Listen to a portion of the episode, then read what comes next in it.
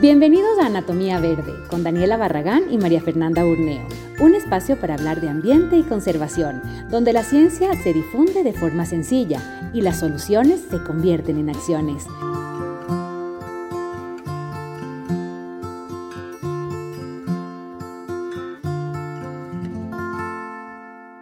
Hola, hola con, um, con quienes nos van se van uniendo. Eh, este es un horario que normalmente no lo utilizamos en Anatomía Verde, normalmente es a las 6 de la tarde, pero eh, nos hemos vuelto flexibles con la Dani porque nos encanta la gente a la cual estamos entrevistando y entendemos que los tiempos no siempre son los mejores.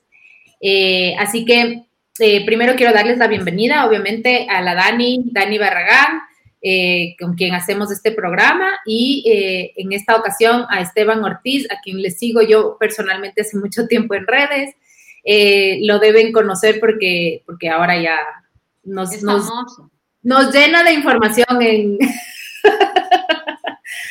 Pero me ha gustado mucho el, trabajo y eso digo que le seguíamos porque yo intenté, ¿te acuerdas que, tratamos de hacer una entrevista cuando todavía Anatomía Verde era un, era un segmento de radio?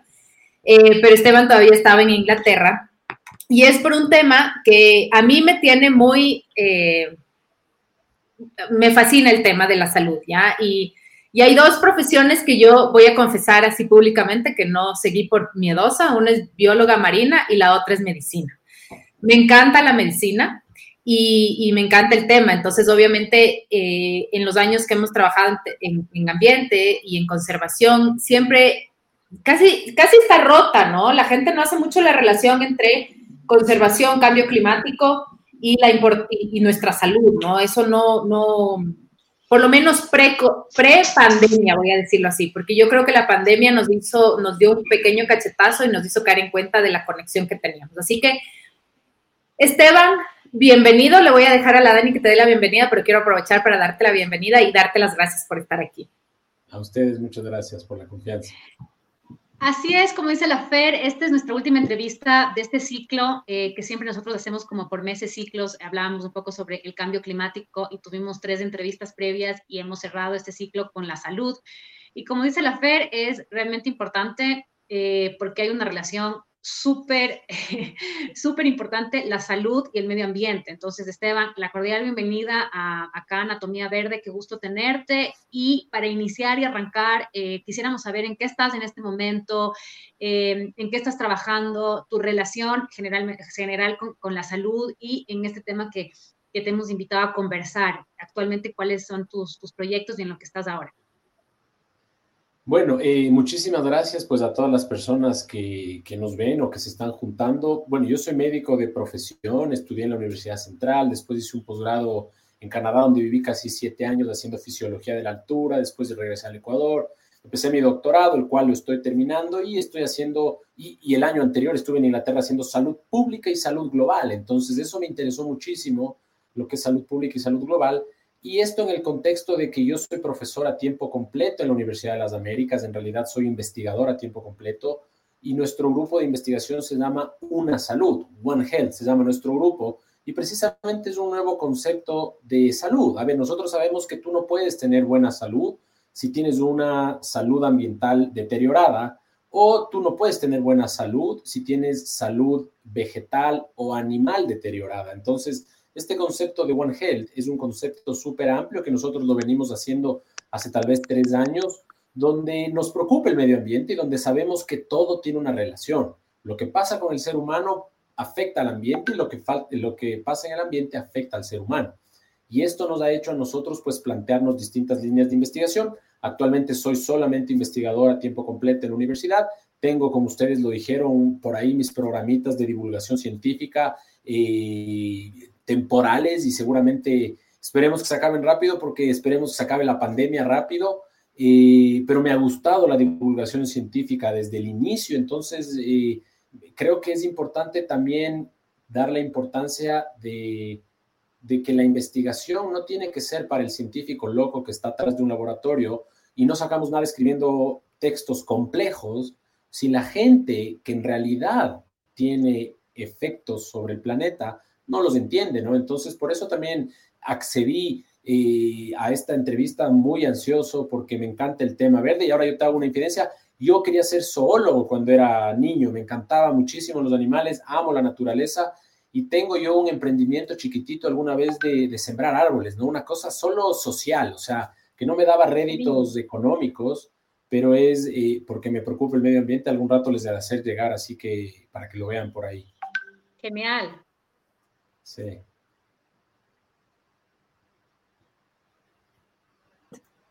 Me puse mute, me autosaboteé. Sí, dije que está yendo el sonido, qué raro.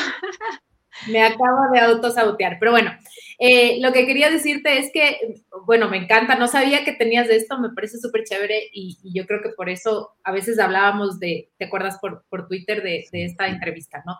Y es porque quiero que entremos al tema. ¿Cuál es, Esteban, la relación entre eh, el cambio climático y la salud global? ¿En dónde se juntan estas dos y, para la gente, ¿no? Para que la gente entienda cuáles son las conexiones. Perfecto. A ver, eh, bueno, son muchísimas. Yo puedo empezar con algunas muy rápidas. Te pongo el ejemplo, lo que es el cambio climático, destrucción de los suelos agrícolas, eh, que normalmente a los pueblos originarios les daban de comer, pues cuando se afecta, por ejemplo, porque haces una represa, deja de llegar agua a los cultivos, pues los cultivos se secan y la gente no tiene que comer. Entonces empiezan los conflictos sociales, los conflictos sociales pueden terminar con un país y un país puede terminar en guerra simplemente porque no tiene que comer y pues básicamente eso afecta a todo el planeta. Y sabemos nosotros que la frontera agrícola se expande muchísimo, elimina el territorio de los bosques primarios, elimina territorio de, la, de, de, los árboles que son quienes nos dan el oxígeno y la vida, y obviamente esto aumenta los niveles de CO2. Y el CO2, obviamente, y, y, todos los gases estos que ustedes más que yo conocen, se encargan de usualmente afectar lo que era la capa de ozono y la capa de ozono eh, protege de los rayos ultravioletas que nos aumentan a nosotros, eh, nos protegen de eh, la capa de ozono de, tener cáncer de piel. Cuando no tenemos una buena capa de ozono, pues el cáncer de piel aumenta. Entonces, con este contexto me voy a lo más, eso tal vez es lo más amplio, ¿no? Pero lo más cercano, lo que ustedes ven todos los días, calidad del agua, calidad del aire. El aire que nosotros respiramos, pues es el aire que a mí eh, me alimenta de oxígeno y de nutrientes y cuando yo respiro un aire lleno de tóxicos y de sustancias químicas, pues eventualmente yo desarrollo problemas pulmonares y los problemas pulmonares generan en que mi productividad laboral, familiar, social disminuya y eso afecta al estado en donde vivo y eso definitivamente tiene un impacto global. Entonces, lo que tú respiras es lo que tú eres y con un medio ambiente que tiene toxinas, pues definitivamente estamos gastando recursos eh, grandísimos en términos de eh, salud pública. Y obviamente, a ver, si es que quieren entrar ya a un tema un poco más coyuntural, pues la pandemia actual es totalmente relacionada con la One Health, con una salud. Tienes tú, eh, el medio ambiente está lleno de microorganismos, de virus en todo lado, tenemos murciélagos que viven tranquilamente en la Amazonía y que no, le hacen daño a nadie y que tienen seguramente 100 eh, distintos tipos de virus. Pero cuando tú pones en contacto animales silvestres con poblaciones en expansión, pues eventualmente se juntan y esto hace que aumente el riesgo de lo que nosotros llamamos la transmisión viral eh, o el salto viral desde un animal reservorio hacia el ser humano. Entonces, ¿consideras, ¿Consideras que todo tiene una consecuencia por eh, el daño medioambiental que tenemos? Todo, todo, todo ese tema, por ejemplo, justamente lo que dices tú, el tema de la pandemia, el tema del aire, todos estos temas están totalmente relacionados. Sí, o sea, eh, eh, en investigación es difícil decir que tienes un factor, o sea, demostrar causalidad en ciencia es complicado y yo a mí me gusta ser muy claro en eso, ¿no? Tú puedes demostrar causalidad con estudios donde hay controles estrictos y que te dicen que el factor A causa el factor B.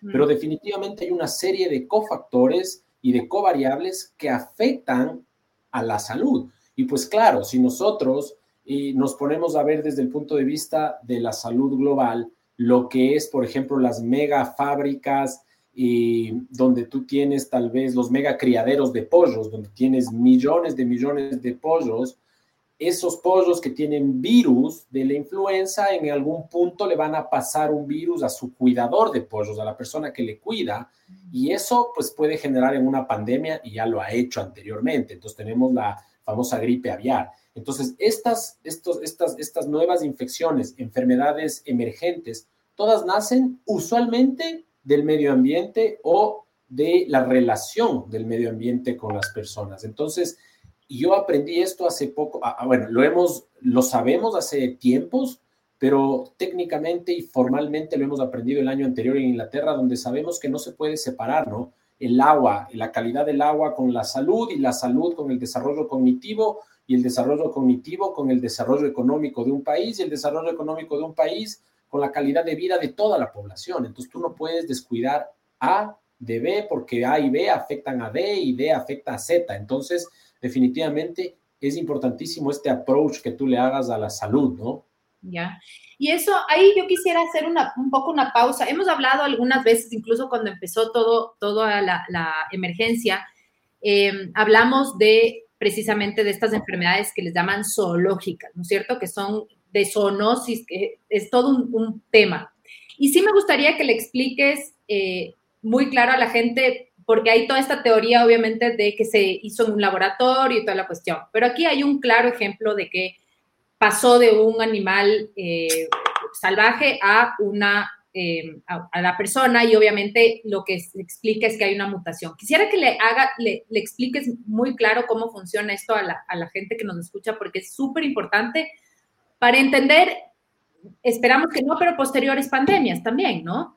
Claro, bueno, a ver, en realidad todas las enfermedades, casi todas, han venido eventualmente desde un reservorio animal, desde nuestra convivencia con los animalitos eh, hace miles de años, cuando empezamos a a ser recolectores y agricultores y tener nuestros animalitos de granja, pues yo empecé a enfermarme de lo que normalmente se enfermaba el animalito. Entonces, sabemos nosotros que estas son enfermedades zoonóticas, pues son enfermedades que puede ser la rabia. A ver, entonces tú tienes un virus de la rabia que afecta a los perros, a los gatos, a los vampiros, a los murciélagos, perdón, pero si es que a ti te muerde un perro, pues esa enfermedad viral entra a tu persona. Entonces, esa es una zoonosis. Tenemos enfermedades vectoriales, cuando tú tienes, por ejemplo, el animal que más mata gente en el mundo es el mosquito a través de la transmisión de la malaria, porque un mosquito, por ejemplo, inyecta eh, virus, eh, perdón, parásitos, en este caso de la malaria, a las personas y las personas pues les da paludismo o malaria, que es lo mismo. Entonces, sabemos nosotros que esa relación entre convivir con un animalito puede generar riesgo. Te pongo el ejemplo que yo les pongo a mis alumnos. Todos tenemos o hemos tenido algún perrito o hemos convivido con un perro. Y el mayor miedo que yo tenía cuando era niño era, por ejemplo, me acuerdo que a, una mascota que yo tenía le dio parvovirus y el perrito se murió de parvovirus. Entonces, imagínate tú que ahora la gente tiene mucho más conciencia de los animalitos y que tú vivas, porque la gente ahora básicamente vive con los animalitos adentro de la casa. Imagínate que tú eventualmente tengas eh, un contacto tan estrecho que el parvovirus salte a una persona y que te dé a ti enfermedad del parvovirus. ¿Por qué? Porque tú estuviste cuidando animalitos y obviamente, y obviamente, eh, perdón, justo tengo la interrupción de mis, de mis pequeñas bendiciones, pero esperemos que no hagan ruido. Entonces, tú tienes em, ese salto animal. Entonces, al comienzo de la pandemia había mucha, mucho estigma negativo, a, por ejemplo, a, a China, ¿no? Y sabemos nosotros que, a ver, no es que sea la política china ni el chino como ciudadano del país de China, sino que son las condiciones ambientales. Tienes mucha gente que vive con una densidad poblacional muy junta, que obviamente el medio ambiente no se da abasto para alimentar a tanta gente, entonces tiene que ver las formas de alimentarse y producir de forma abrupta un montón de comida, entonces tienen estas granjas donde eventualmente el ambiente hace que un virus salte a una persona. Y eso sucedió. Aquí en el Ecuador es un hotspot también. Hay gente que caza, por ejemplo, las famosas guantas, las famosas guatusas, la gente indígena eh, usualmente hace esta carne de monte que tú le dices. Si es que tú te vas al oriente y te vas a, Pompeya, que es un puerto eh, a las riberas del río Napo, pues la gente come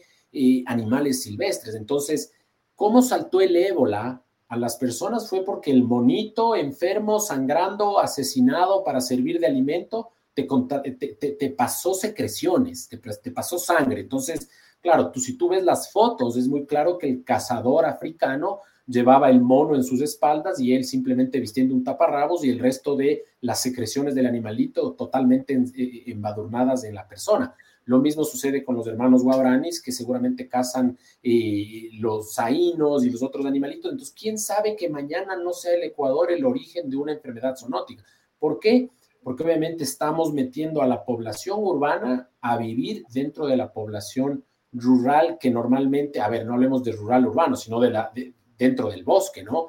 Los pueblos indígenas lo han, lo han, lo han utilizado por milenios pero ahora si tú te fijas, yo puedo entrar con un automóvil al Parque Nacional Yasuní, casi, casi, o sea, solo estoy a, cruzar el río. Entonces, eso definitivamente tiene un impacto, ¿no? Y sin hablar del agua, que, los parásitos del agua, la pesca masiva, el uso de pesticidas, de hormonas, etcétera, etcétera, pues que afectan muchísimo más a la salud en todos los sentidos, ¿no? o sea, realmente es una consecuencia dura el tema de la sobrepoblación, porque como lo que tú estás diciendo, o sea, en el caso de China, como nos dabas del ejemplo, ¿no? Tanta gente, hay que aprender a alimentarla, hay que sacar de alguna manera que llegan este tipo de enfermedades. Por ejemplo, el día, hoy en la mañana me hicieron una pregunta en interno y decían que, que, que, les, que te pregunte hoy si también el tema de la alimentación también em, tiene esta problemática, por ejemplo, en muchas madres que no pueden eh, concebir, no pueden quedarse embarazadas. Tiene que ver también todo este tema de la alimentación y de las hormonas y de todo lo que generalmente estamos, eh, nos, estamos, nos estamos alimentando o, no tiene una dirección, una relación directa. Verás, ahí yo soy muy claro en esto y obviamente yo soy muy dogmático, ¿no? Yo soy, eh, a ver, yo soy mucho más enfocado en la medicina basada en evidencias y yo te puedo decir pues que las condiciones de vida ahora son mucho mejores que las condiciones de vida hace 100 años en términos generales, si es que, a ver, si es que me voy ahorita a ver a un pueblo indígena, capaz que no tiene ni agua y vive peor que hace 100 años, porque obviamente ya no puede vivir como hace 100 años porque la naturaleza está destruida, pero tampoco puede entrar en esta sociedad eh, que quiere avanzar de forma imparable. Pero si tú me dices de hormonas, o sea, porque hay mucha, a ver, aquí entiendo y aquí hago mi reflexión, ¿no? entiendo ustedes también, ustedes eh, defienden el medio ambiente igual que yo. Tengo muchos amigos que también tienen la postura muy personal de, de, por ejemplo, decir, bueno, yo no como pollo porque tiene muchas hormonas o no me tomo pastillas. A ver, me voy más a mi profesión. La gente dice, a mí no me des una pastilla porque eso me hace daño. O sea, yo no quiero químicos en mi cuerpo. Entonces, conozco mucha gente de eso. Entonces, yo te puedo decir que en general, hormonas y todo lo que tú quieras han mejorado la calidad de vida de los seres humanos. O sea, a ver, es indudable que hace 50 años te morías a los 70 años, a los 40, 50, 60 años y hoy te puedes morir a los 90, puedes llegar muy saludable a ciertas edades, puedes tratar enfermedades que antes no se trataban, puedes suplementar eh, patologías que antes no podías. Entonces ha habido un desarrollo tecnológico que como seres humanos nos pone, eh, digamos, en, ese, en esa carrera evolutiva de, de mejor, de de, perpetuarnos como especie, ¿no? Que digamos que es el, es el fin último de una especie. De ahí tú me dices a mí, claro, a ver, hay gente que yo hago esta reflexión también, porque mucho nos metemos y, decimos, bueno, pues ahora tenemos un ambiente que es más tóxico. Antes yo vivía con los pajaritos y el aire era fresco y el agua, me podía tomar el agua del río. Y son cosas que son vitales y que deberíamos asegurar. El problema fue que tuvimos un desarrollo eh, tecnológico de industrialización temprana y de industrialización tardía, pues que no nos dio, o sea, no le dio tiempo a la sociedad de, darle la importancia que el medio ambiente se, merece, pues, y eso ahora estamos viendo las consecuencias. Pero si tú me dices ahora, pues, eh, toda, por ejemplo, a mí me dicen, no consumas este cereal porque tiene transgénicos, eh, o esta leche porque tiene hormonas, y yo veo que hay de todo, ¿no? O sea, hay muchos conceptos errados, hay muchos conceptos que tienen mucho, mucho, mucho input pasional y también sabemos que hay mucho influjo, ¿no? Y aquí seguramente me ganaré muchos comentarios en contra, pero claro, a mí si me preguntas desde el punto de vista de la salud, la salud ha mejorado radicalmente en los últimos 50 años. Entonces, tenemos mejor calidad de vida, tenemos mejor salud y claro, la sobrepoblación es un problema desde algunos puntos de vista, porque si tú te fijas ahora en los datos demográficos, muchos países decrecen, ¿no? O sea, decrece y la población está decreciendo en China, en Japón, en Italia, en España, son países que crecen muy bajo. ¿Qué países crecen muy rápido? Son los países con poca educación y con mucha pobreza. Sudamérica o el continente africano. Entonces, esas condiciones de sobrepoblación no necesariamente están bien distribuidas, sino que están distribuidas donde en realidad menos oportunidades tiene esa población de, crecer saludablemente, ¿no? Si tú te fijas en España, en Italia, en Japón, mucha de la población laboral es, es vieja y tú necesitas eh, un mundo que trabaje, o sea, necesitas, eh, digamos, población joven en algunos, en algunos lugares para que sea el motor de esa economía, el motor de la, de, la dinámica, ¿no? Pero, pero sí, a ver, o sea, el control de la natalidad eh, ha sido directamente relacionado con la educación. Yo te digo los datos del Ecuador. Hace 50 años, una mujer con educación secundaria, hace 50 años, tenía en promedio dos hijos. Y hoy, esa misma mujer tiene dos hijos en promedio, ¿sí? Pero la mamá que no tenía acceso a la educación hace 50 años tenía mínimo siete hijos y hoy tiene cinco. Entonces, no es un problema de sobrepoblación, es un problema de educación y es un problema de información. Entonces yo no, eh, yo muchas veces, yo le digo a la gente, no, no te, porque son corrientes, ¿no? Tienes dos hijos, qué bestia, dos hijos, estás matando al mundo, ya tus dos hijos por poco, y no sé si ustedes me entienden, ¿no? Desde la reflexión personal, la gente dice, no tengo hijos, quiero tener, pero no es solo eso, sino más bien decir, eh, ¿qué clase de hijos tú quieres tener? En el sentido de que cómo ellos contribuyan con ese planeta hace la diferencia, más que, más que digamos que el número, ¿no? Como tal, ¿no? Entonces... Entonces, entendiéndote un poco, Esteban, que me parece interesante, em, es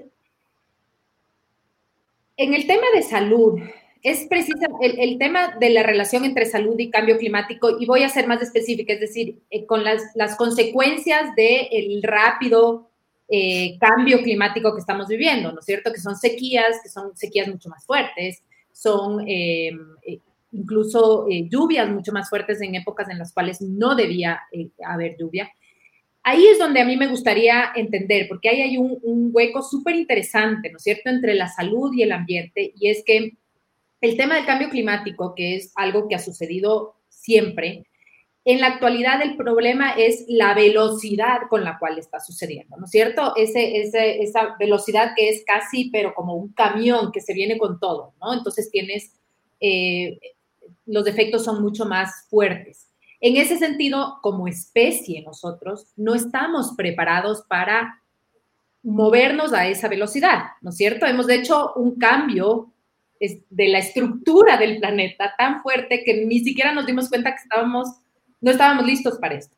En ese sentido, ahí está el hueco de la salud, ¿verdad? Es decir, ¿qué pasa? Y un poco se conecta también con la pregunta que tiene eh, Juan C. Vázquez en, en Facebook, que es, tenemos enfermedades patológicas establecidas por cada época del año. Y mi, mi pregunta también era, ¿Qué pasa con, por ejemplo, enfermedades como la malaria, enfermedades tropicales, que alguna vez conversábamos, eh, no sé si te acuerdas, hace unos años, un par de años por Twitter, que yo te preguntaba eso. Las enfermedades tropicales pueden empezar a, eh, suceder en zonas como eh, Quito, que, que, normalmente no las teníamos. ¿Qué pasa ahí con precisamente nuestra exposición a todo este tipo de o pandemias, que ya se vuelven pandemias, ¿no es cierto? O eh, enfermedades como la malaria, que son un poco más controladas, pero que al final, eh, incluso el dengue, ¿no? Que la gente no sabía, pero en la costa, por ejemplo, teníamos casi una pseudo pandemia de, dengue previo al COVID y, y, muchas de las muertes debe haber una relación ahí también, ¿no? Que es muy, muy fuerte.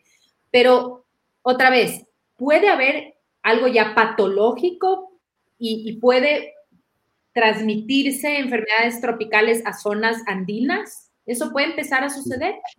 Bueno, es una excelente pregunta y como te digo, es tal el descuido de, la sociedad como tal. A ver, eh, aquí la reflexión viene, somos una sociedad de economías emergentes que históricamente han destinado el dinero y su preocupación a otros temas y hemos descuidado la investigación, el medio ambiente, la salud. Entonces, los países hegemónicos desde el punto de vista del potencial económico tienen usualmente su ubicación en el, hemisferio norte, entonces no tienen trópico. Y claro, cuando vienen a investigar las enfermedades tropicales, eh, usualmente son científicos de otros países. Con esto quiero llegar a decir que, por ejemplo, hay revistas ahora que le dedican todo su espacio a las enfermedades olvidadas, que se llaman, y enfermedades eh, que pudieron haberse sido tratadas. Hay enfermedades como el Chagas, que viene matando miles de personas al año en toda Sudamérica y nunca le hemos parado bola como sociedad mundial porque no ha sido una pandemia. Y en ese sentido te puedo decir que hemos hecho análisis donde hemos visto que el dengue ha empezado, por ejemplo, a subir, como tú dices, en escalas. Eh, a mí me gusta mucho el tema de la fisiología de la altura y por eso es que yo he estudiado muchísimo el tema de altura y el tema de enfermedades. No directamente a la temperatura, pero obviamente sabemos que por cada metro, por cada 100 metros, pues la temperatura va a bajar tanto en grados centígrados. Y hemos visto que, por ejemplo, hace 30 años los casos de dengue no se reportaban, por decirte, en Quito, eh, ni tampoco se reportaban en Tumbaco y, tú puedes decir que eh, hace cinco años pues tuviste casos de dengue en estas zonas. En los Estados Unidos no había dengue. Hemos visto que ahora hay casos de dengue en la Florida. Entonces tú te das cuenta que las enfermedades tropicales viajan a donde el clima se afecta. Entonces, muchas de estas enfermedades tropicales van a buscar, por ejemplo, cabida en otros lugares por el calentamiento global. Pues yo en mi infancia me acuerdo, Quito era el clima de llover y de hacer sol todos los días. O sea, y es así era el clima de Quito. Y me acuerdo que los famosos incendios que mi mamá me, hacía ver en, el, en las faldas del Pichincha eran, conatos de incendio y que nos preocupaban y veíamos por ahí un incendio. Pero hace unos años, hace cinco años, pues yo que regresé al Ecuador decía, qué seco está Quito. O sea, es impresionante ver las veredas que siempre fueron verdes, verlas secas, tanto así que los políticos, los alcaldes no tienen un plan de riego de las veredas porque antes se han asumido históricamente que la lluvia iba a regar las plantas y que no necesitas tú cuidar el ornato. Entonces, hay ese problema de las enfermedades. Entonces, muchas enfermedades, el Zika, el chikungunya, que antes no llegaban a las ciudades eh, más altas o inclusive no a las ciudades, sino estaban en zonas urbanas, pues ahora seguramente están en contacto con nosotros.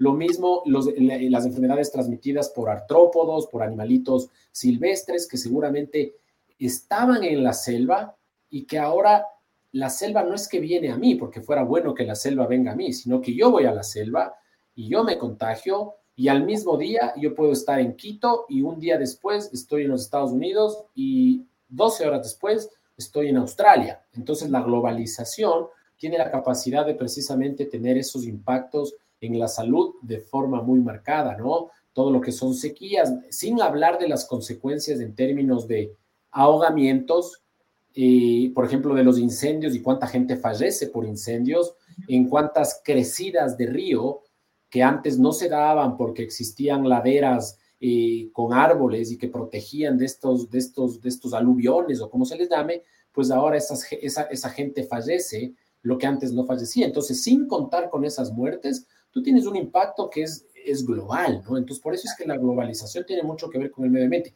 Todo lo que hacemos en el medio ambiente tiene que ver con esto.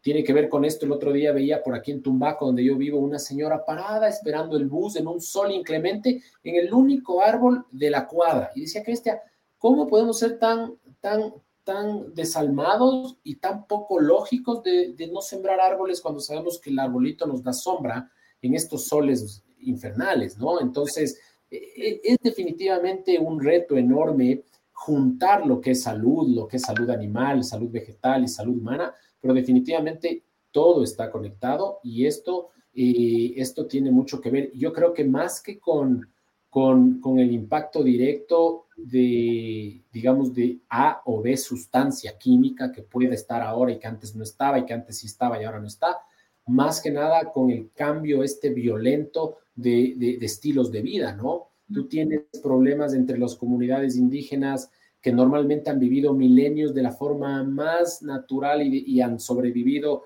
eh, de una manera totalmente exitosa desde el punto de vista evolutivo. Ahora tú les inmiscuyes en una sociedad que, por ejemplo, inclusive un medicamento te cuesta. Entonces el medicamento te cuesta, pero el indígena no puede trabajar porque para trabajar necesita saber hablar español y el indígena habla guarani.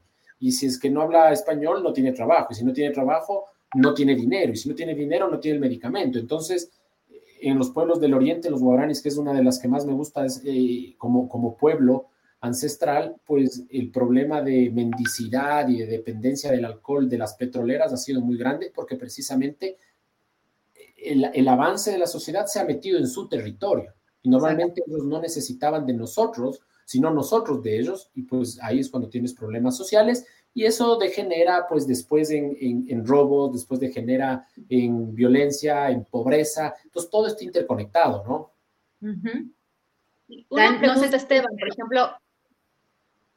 Era para ver... no estamos interrumpiendo, pero era solamente para, porque no, no, eh, no nos contestaste la segunda pregunta que era de Juan Sebas, que le, le, puse ahí, que era este tema de si, si tenemos ya enfermedad, si en el Ecuador eh, eh, ya existen a nivel científico, se ha hecho alguna investigación al respecto, enfermedades o patologías establecidas por cada época del año.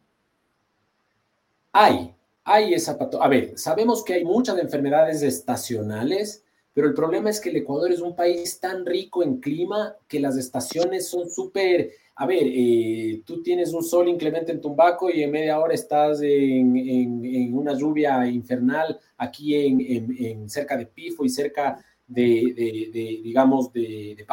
Entonces, sabemos que las estaciones no aplican mucho a nuestro territorio, pero sí sabemos que hay enfermedades directamente relacionadas con el clima. Tú decías la malaria, tú decías el paludismo y el dengue eh, y el Zika, todas estas enfermedades transmitidas por vectores tienen una estacionalidad que está directamente relacionada con las aguas. Entonces, cuando hay muchas aguas donde llueve cuando no debería llover, o cuando se estanque el agua donde no se debería estancar, crece el mosquito. Entonces el mosquito se prolifera y el mosquito te pica y te da dengue. Y como ahora ya no tienes la rana que se comía el mosquito, entonces el mosquito eh, obviamente em, prolifera mucho más, es mucho más exitoso porque ahora tiene llantas que acumulan la basura de forma artificial, lo que normalmente no sucedía. Entonces, definitivamente tienes enfermedades estacionales hasta cierto punto donde las estaciones nos apegan aquí en el Ecuador. Sabemos que, por ejemplo, la influenza y estas enfermedades respiratorias tienen un pico máximo entre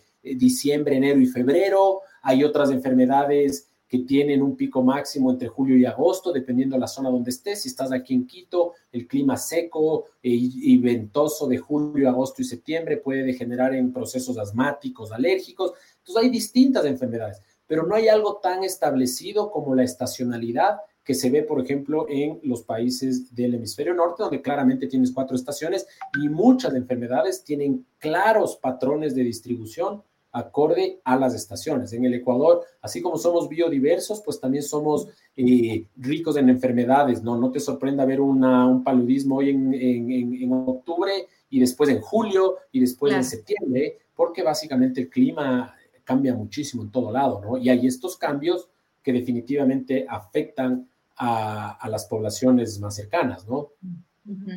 Y, una pregunta, Esteban, también como entrando ya en materia eh, de regulaciones. ¿Cómo ves tú el tema de regulaciones ya desde tema gobierno, por ejemplo, en el tema de salud en nuestro país? Hace un ratito tú solamente decías del ejemplo de los árboles en las veredas, que tal vez eso sí es un enfoque más de ya de, lógica de la alcaldía, por ejemplo, como dices, sí ha cambiado de alguna manera el clima de Quito, pero ya cambió hace más de 10, 15 años, deberían haber ciertas regulaciones y ciertos cambios. También, ¿cómo ves tú el tema como global dentro del Ecuador en tema de regulaciones y, el tema realmente de darle una prioridad al tema de salud, con todos estos cambios que hemos visto, igual del tema medioambientales o, en general de la salud, porque algo que a mí me llama me impacta muchísimo en Ecuador es eh, la salud está como en la última rueda del coche, como muchas otras cosas en este país, ¿no? O sea, si realmente a ti te, agarra alguna cosa en algún pueblito pequeño de Ecuador, eh, es muy difícil que haya ni siquiera un dispensario médico, por ejemplo, ¿no? Pero en general, ¿cómo ves tú esto y cómo crees que se deberían eh, mantener o, formar las regulaciones de tema salud? Bueno, es una súper buena pregunta porque obviamente la investigación que funciona, la que nosotros hacemos, es, es aplicada. Nos interesa que se aplique, no nos interesa descubrir un gen alfa X y Z de la hiedra que se va a quedar en un lindo paper en Nature. Lo que a mí me interesa es que yo pueda generar un cambio en la política pública, ¿no es cierto? Entonces, como tú bien decías, la regulación en el Ecuador siempre ha sido pobre porque lamentablemente eh, tenemos ese ese peso de ser un país en vías de desarrollo que casi se tiene que someter a los países hegemónicos en temas de importación. Entonces, te pongo un ejemplo muy claro de regulación. Los cinturones de seguridad en el Ecuador, pues no eran obligatorios en los autos hace 25 años. O sea, vos podías traer un carro que no tenía cinturones de seguridad, que creo que solo tenía el de adelante. Entonces, acuérdense ustedes, o sea, y ustedes seguramente son medios afines a mí en, en, en Leva, cinturón atrás, y, o sea, ni pensar, o sea, jamás, ¿no es cierto? No había cómo, o sea, eh, el, seguro de bebés no existía, entonces los autos llegan con menos regulación, los fármacos llegan con menos regulación, la remediación ambiental llega sin regulación, o sea, vos puedes coger y mañana construirte tu mega conjunto habitacional, digamos, al frente de la playa de, de, de Mompiche, porque tú dices que va a generar empleos, pero te vale un pepino dónde van las aguas servidas y cuál es el impacto ambiental que vas a tener en esos cinco árboles que tú cortaste, donde vivían capaz de, habían seis nidos de pajaritos y esos pajaritos nunca más van a regresar a esa zona. Entonces, definitivamente la regulación es muy pobre en ese sentido.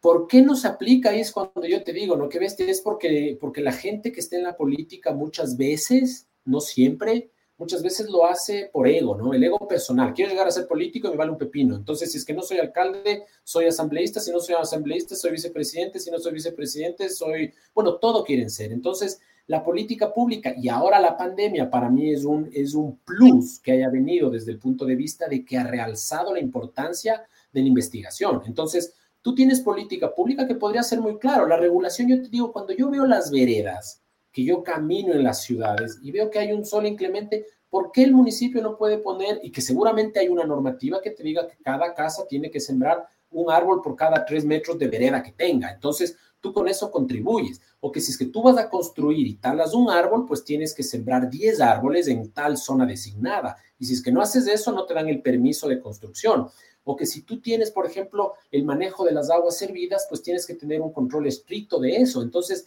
la regulación es súper pobre porque, digamos, lamentablemente se regula quién puede pagar la regulación, quién cumple con las normas. Entonces, yo cojo y aquí pago mis impuestos, mis aguas van a la alcantarilla, pero esa persona que no tiene acceso al agua, a la salud, construye en las laderas de cualquier montaña, pues y todos sus desechos se van al río y les vale un pepino porque ellos no tienen la culpa, porque obviamente no tienen acceso a la educación. Entonces, la regulación ha fallado en muchos sentidos. ¿Y cómo podríamos nosotros cambiar? Pues ahí es cuando yo veo el rol de la academia, ¿no? Solucionemos los problemas, la academia y los sectores eh, sociales con datos. Muchas veces nos ahogamos en discusiones políticas que no tienen salida, cuando tú podrías decir, por ejemplo, a ver, pongo un ejemplo y chuta, a ver, hay que explotar, por decirte, este pozo petrolero que está en el medio del Yasuní. Entonces tú haces, eh, políticamente les conviene explotar porque si es que no explotan, no tienen plata. Y los rivales no quieren que explote porque obviamente el medio ambiente. Tú coges un comité científico, coges los hechos, los argumentos, emites un criterio y pues si te das cuenta que tú lo puedes hacer o que no lo puedes hacer, entonces evitas esas discusiones, ¿no? Entonces yo creo que la regulación en el Ecuador es pobre desde mucho. Yo veo los, los que lavan los carros, y las, los, los lugares donde te cambian el aceite del auto, el piso es una sola grasa, entonces esa grasa seguramente se tiene que ir a algún lado. Y eso tú no lo ves en otro país. O sea, en un país donde las leyes son fuertes, tú no haces eso porque sabes que te cae una multa que te quiebra el negocio.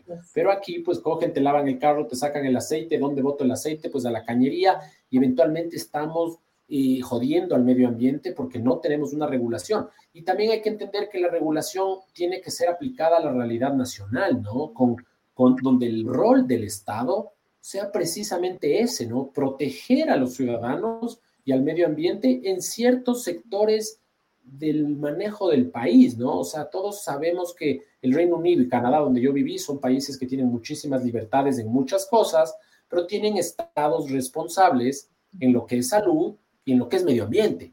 ¿no es cierto? Entonces, si tú tienes estados responsables en eso, pues, y en justicia seguramente, tendrás una sociedad más saludable en general, ¿no? Entonces, es muy complejo todo, pero por ahí van más o menos mis reflexiones. Es, es, interesante esto último que nos acabas de decir, Esteban, eh, en el sentido de el poder reinvertir, ¿no? Es decir, muchas veces eh, cuando hablamos, por ejemplo, de, transitar, y hablábamos de esto hace un tiempo con Pablo Astudillo también, de transitar hacia una economía eh, limpia, decíamos, no es un tema de decir como gobierno, cierro las puertas de las petroleras y de las mineras y empiezo a hacer energía limpia. No funciona así pero es un proceso y es precisamente, y me gusta esto porque los dos coinciden en esto desde sus posiciones académicas de si tú inviertes en educación, en innovación y en investigación, lo que haces es preparar al país para una eventual transición. Es muy diferente a decir, cerramos las puertas, porque eso es ilógico, es decir, el país tiene que igual moverse y, entendemos que hemos sido dependientes de, las, del petróleo y de la, de la minería en los años recientes. Pero ¿cómo transitas? Transitas invirtiendo, reinvirtiendo el dinero, obviamente, ¿no? Y ese fue el gran susto que se pegaron muchos países, porque no es solo Ecuador, en el momento de la pandemia. Claro, se dan cuenta de lo vulnerable que es el sistema de salud de los países, ¿no? De acuerdo. Y, es un excelente, por ejemplo, me trae reflexión cuando yo estuve, estuvimos en el Oriente haciendo esto de las pruebas diagnósticas en todo lado, obviamente tuvimos nuestras horas de, de esparcimiento y nos metemos en el río y me llamaba la atención que en la Amazonía pues la gente está lavando oro en el río, o sea, coge y si tú te fijas, tienen su máquina, bueno, los que tienen un poquito más de dinero meten una máquina con motor a gasolina donde el diésel se moja y se lava y están lavando oro y las personas que no tienen recursos están lavando a mano, ¿no? El trabajo durísimo que sacas 10 palas de arena y por ahí te sale un medio pelo de, de, oro, ¿no?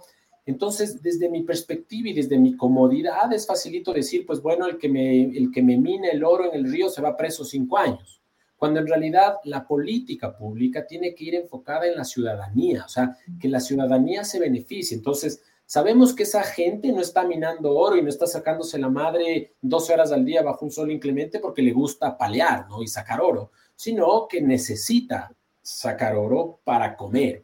Entonces, una política responsable que, por ejemplo, e, entrene por último, ¿no es cierto? Diga, a ver, si es que usted va a hacer esto porque usted no tiene otra fuente de ingreso, pues hágalo de esta manera. Y usted, al hacer de esta manera, en, medicina hacemos mucho lo que es prevención primaria, pero cuando ya no puedes prevenir, haces prevención secundaria. Y cuando ya no te funciona la prevención secundaria, pues haces la prevención terciaria.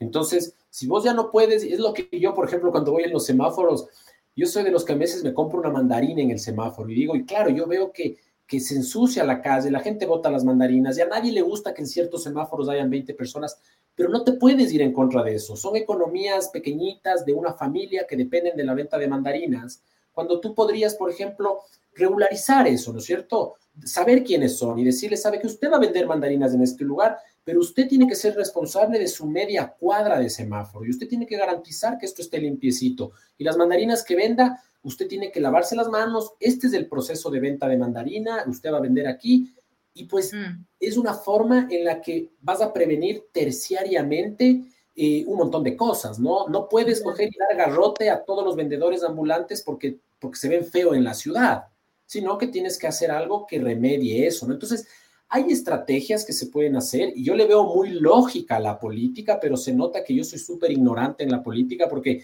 lo que yo veo que hacen los políticos, digo, qué puta, qué, qué ilógicos que son, o sea, ¿qué pasa? ¿No es cierto? Entonces, entonces ahí, esa, esa es la parte que yo ya no entiendo de la política, esa política mañosa que pacta con quien sea y quien amarra con quien sea para llegar al poder. Entonces, esa es la parte que habría que cambiar y ojalá que, que nuestras generaciones, pues en algún punto puedan cambiar eso, ¿no? Así es. Claro.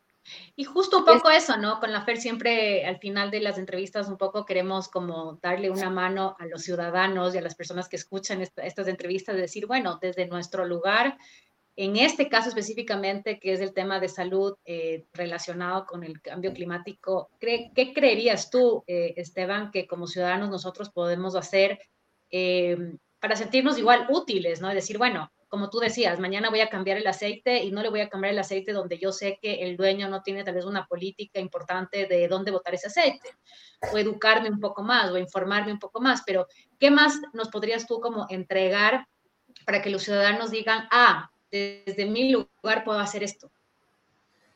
Verás, aquí te pongo igualmente mi perspectiva, ¿no? ¿Qué debe hacer el ciudadano? Debe hacer. Y aquí va un reclamo porque y, me sumo, ¿no? Al hippie que va y se inmola porque van a explotar el Yasuní y que grafitea las paredes. Yo le pregunto, ¿cuántos árboles ha sembrado? Y no ha sembrado ninguno. Entonces, hay, una, hay un divorcio entre el discurso y la acción. Entonces, yo te digo, a mí me encanta la siembra de árboles. O sea, yo soy un sembrador de árboles compulsivo, pucha, al punto de que cuando mi mujer estaba de, de nueve meses, de embarazo les llevaba a que me ayude a regar los árboles que lamentablemente sembré en la peor época del año donde no llovió nunca y casi se me morían los arbolitos.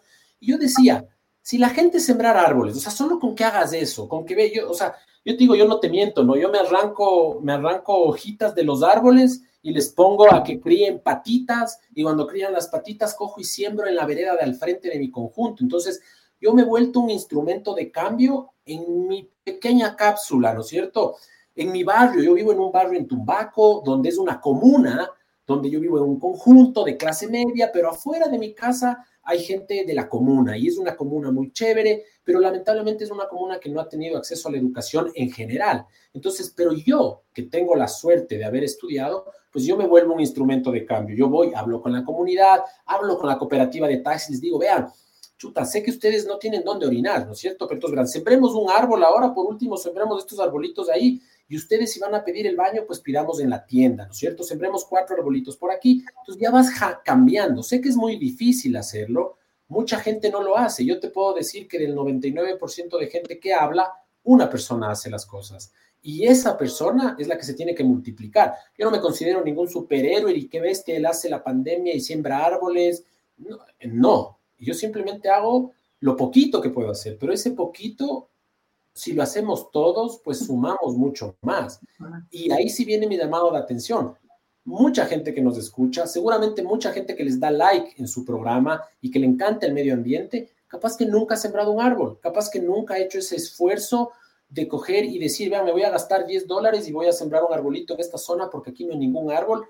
Y eso es lo que necesitamos, ¿no? O sea, que ya la gente no solo genere conciencia, sino que genere acción, ¿no? Entonces, esa es la parte que yo busco y hay mucha gente que, como ustedes, que hacen las cosas, están haciendo un programa que seguramente tiene muchas dificultades, es su tiempo y su esfuerzo, y ustedes creen en que esto puede ayudar a cambiar, están contribuyendo, están haciendo algo y no solamente generando simplemente ruido, ¿no? Entonces yo creo que el mensaje final, el, ese que la gente se lleve a la casa es, hagamos algo. ¿Y por dónde empezar si es que nadie sabe cómo, cómo hacer? Pues lo primero es, obviamente reduce el consumo, reusa lo que puedas, recicla lo que puedas y siembra un arbolito, o sea, un arbolito al año, aunque sea, uno al mes, pero siembra arbolitos y de esa forma, pues en algo hemos de contribuir, ¿no? Así es, así es. Y es, es quizás mi, mi, voy a complementar esa pregunta de la Dani, que es eh, en relación a, ya específicamente a la, a la pandemia, porque mucha gente yo creo que muchos sentimos esta, esta sensación de mm, quién nos asegura que esto no vuelve a suceder. Obviamente ni siquiera hemos terminado esta, pero ¿cómo nos podemos asegurar como sociedades para que estemos, uno, preparados y dos, mm, quizás que no vuelva a pasar? O sea, ¿qué podemos nosotros tomar de aprendizaje de la pandemia a este momento como sociedad, porque sabemos que gobiernos tienen su propio aprendizaje, ya lo dijimos, pero como sociedad, ¿qué debo yo aprender de lo que acabamos de vivir? Bueno, yo pienso que ahí, ¿no? La reflexión propia, aprender de lo simple. Eh, por ejemplo, estás en esta camiseta de 25 dólares no hace diferencia con la de 150 del fast fashion y que el tiempo que yo le puedo dedicar, por ejemplo, a mis hijos, a enseñarles a cuidar las plantas, es mucho eh, más saludable que el tiempo que yo no le dedico llevándole a que comen el McDonald's y comerse un, Big Mac, ¿no es cierto? Y yo no estoy, yo no, yo no sigo las, las pasiones estas de que no consuman, no gasten y vivamos todos eh, como vivíamos hace 100 años, porque lamentablemente no todos tenemos el terreno para grow your own, ¿no es cierto? Entonces, no podemos hacerlo, pero hay gente que sí lo puede hacer, otras que no. Entonces, la idea es que la propia reflexión es, este mundo se puede acabar hoy, mañana, pasado. ¿Qué es lo que realmente importa? Pues respirar, tomar un vaso de agua. Somos afortunados los que podemos tomar agua. Hay gente que vive en lugares muy secos y remotos que ni siquiera puede sembrar un arbolito porque no tiene agua ni siquiera para tomar. Entonces, creo que es que eh, lo importante es darle el valor a lo simple, ¿no? Tratar de, entender que eh, la, la, vida marina, cada vez más afectada por el microplástico, se puede ir mejorando. Somos una sociedad que ha evolucionado y hemos superado miles de crisis. Y como hemos superado, pues hoy es un punto de inflexión donde nos tenemos que dar cuenta que hay ciertas cosas que se pueden hacer. O sea, hemos sido una especie que ha progresado desde el punto de vista de la supervivencia, pero mejoremos, ¿no? Se nos viene, yo soy muy optimista, me encanta, quiero vivir 100 años y quiero ver ese planeta de aquí en 100 años y quiero ver un planeta verde. ¿Podemos hacerlo? Claro que podemos hacer. Entonces busquemos formas de hacerlo, reduzcamos. Pues yo creo que sí hemos cambiado. Acuérdate de nuestras épocas, si es que yo te quería ir a ver a ti que tú, yo era tu admirador, eh, tenía que pedir carro, porque si es que te iba a ver en bicicleta, ya desde el guardia de tu conjunto seguramente no me dejaba entrar. Ahora ya los jóvenes, y te hablo de 18, 25 años, ya no tienen muchas de las taras que teníamos nosotros. Van en bicicleta y ponen zapato Venus y, tienen un perro runa que han rescatado en la calle. Cuando en nuestras épocas, pues tenías perro runa y por poco era era, pucha, te, te, buleaban y usar zapatos baratos, peor, y, y, peor aún cuando tú usabas bicicleta, eras pobre por tener bicicleta. Ahora ha cambiado mucho. Entonces yo creo que el planeta va a mejorar. O sea, yo soy optimista. Yo creo que podemos hacer, pero es hora de darnos cuenta todos, ¿no? No solo algunos, sino que todos y que eso, ¿no? Lo simple es lo que más vale, menos usualmente es más y lo que más satisfacción nos da usualmente no está en lo material, sino está en lo, en lo intangible, ¿no? Que es algo que creo que en esta pandemia pues tuvimos que haber aprendido. Ojalá, ojalá. Y, me parece súper chévere, me, gusta esta última reflexión. Eh, yo creo que también el tema de, el tema de entender la conexión, que lo dijiste varias veces, em, esa, esa, conexión que perdimos durante muchísimos años con la naturaleza y que ahora, eh, si somos conscientes, la vamos a recuperar. Eh, si queremos seguir siendo inconscientes, obviamente no lo vamos a hacer.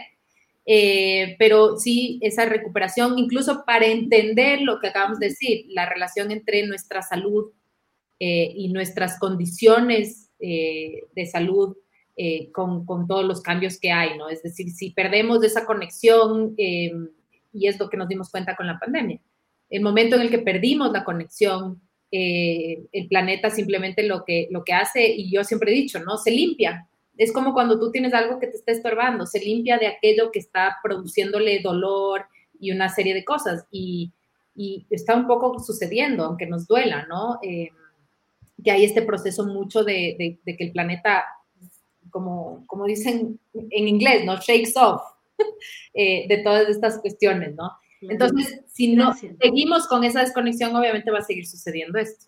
Así que nada, te agradezco un montón, Esteban. Me podría ir yo de largo preguntándote mil cosas. Todavía me quedo con mil preguntas. Eh, para los que nos escuchan, igual le podemos preguntar, Esteban está aquí, no es que se va a ir de viaje ni va a desaparecer. Eh, y aunque se vaya de viaje, yo le podemos igual eh, molestar, pero cualquier pregunta igual le podemos hacer. Así que te quiero agradecer, igual agradecerle siempre a la Dani por, por estar aquí. Dani, Gracias, Esteban. Realmente fue una charla súper, súper interesante, una hora de charla que yo creo que va a quedar como para muchas personas y seguirnos cuestionando, que yo creo que esa siempre es la forma. Y yo siempre digo también que desde nuestro lugar podemos hacer un montón de, cambios de hábitos y podemos hacer chéveres cambios. Así que gracias, Esteban, gracias, Fer, y gracias a toda la gente que nos escuchó el día de hoy. Un abrazo. Un abrazo a todos. Chao. Gracias. Chao.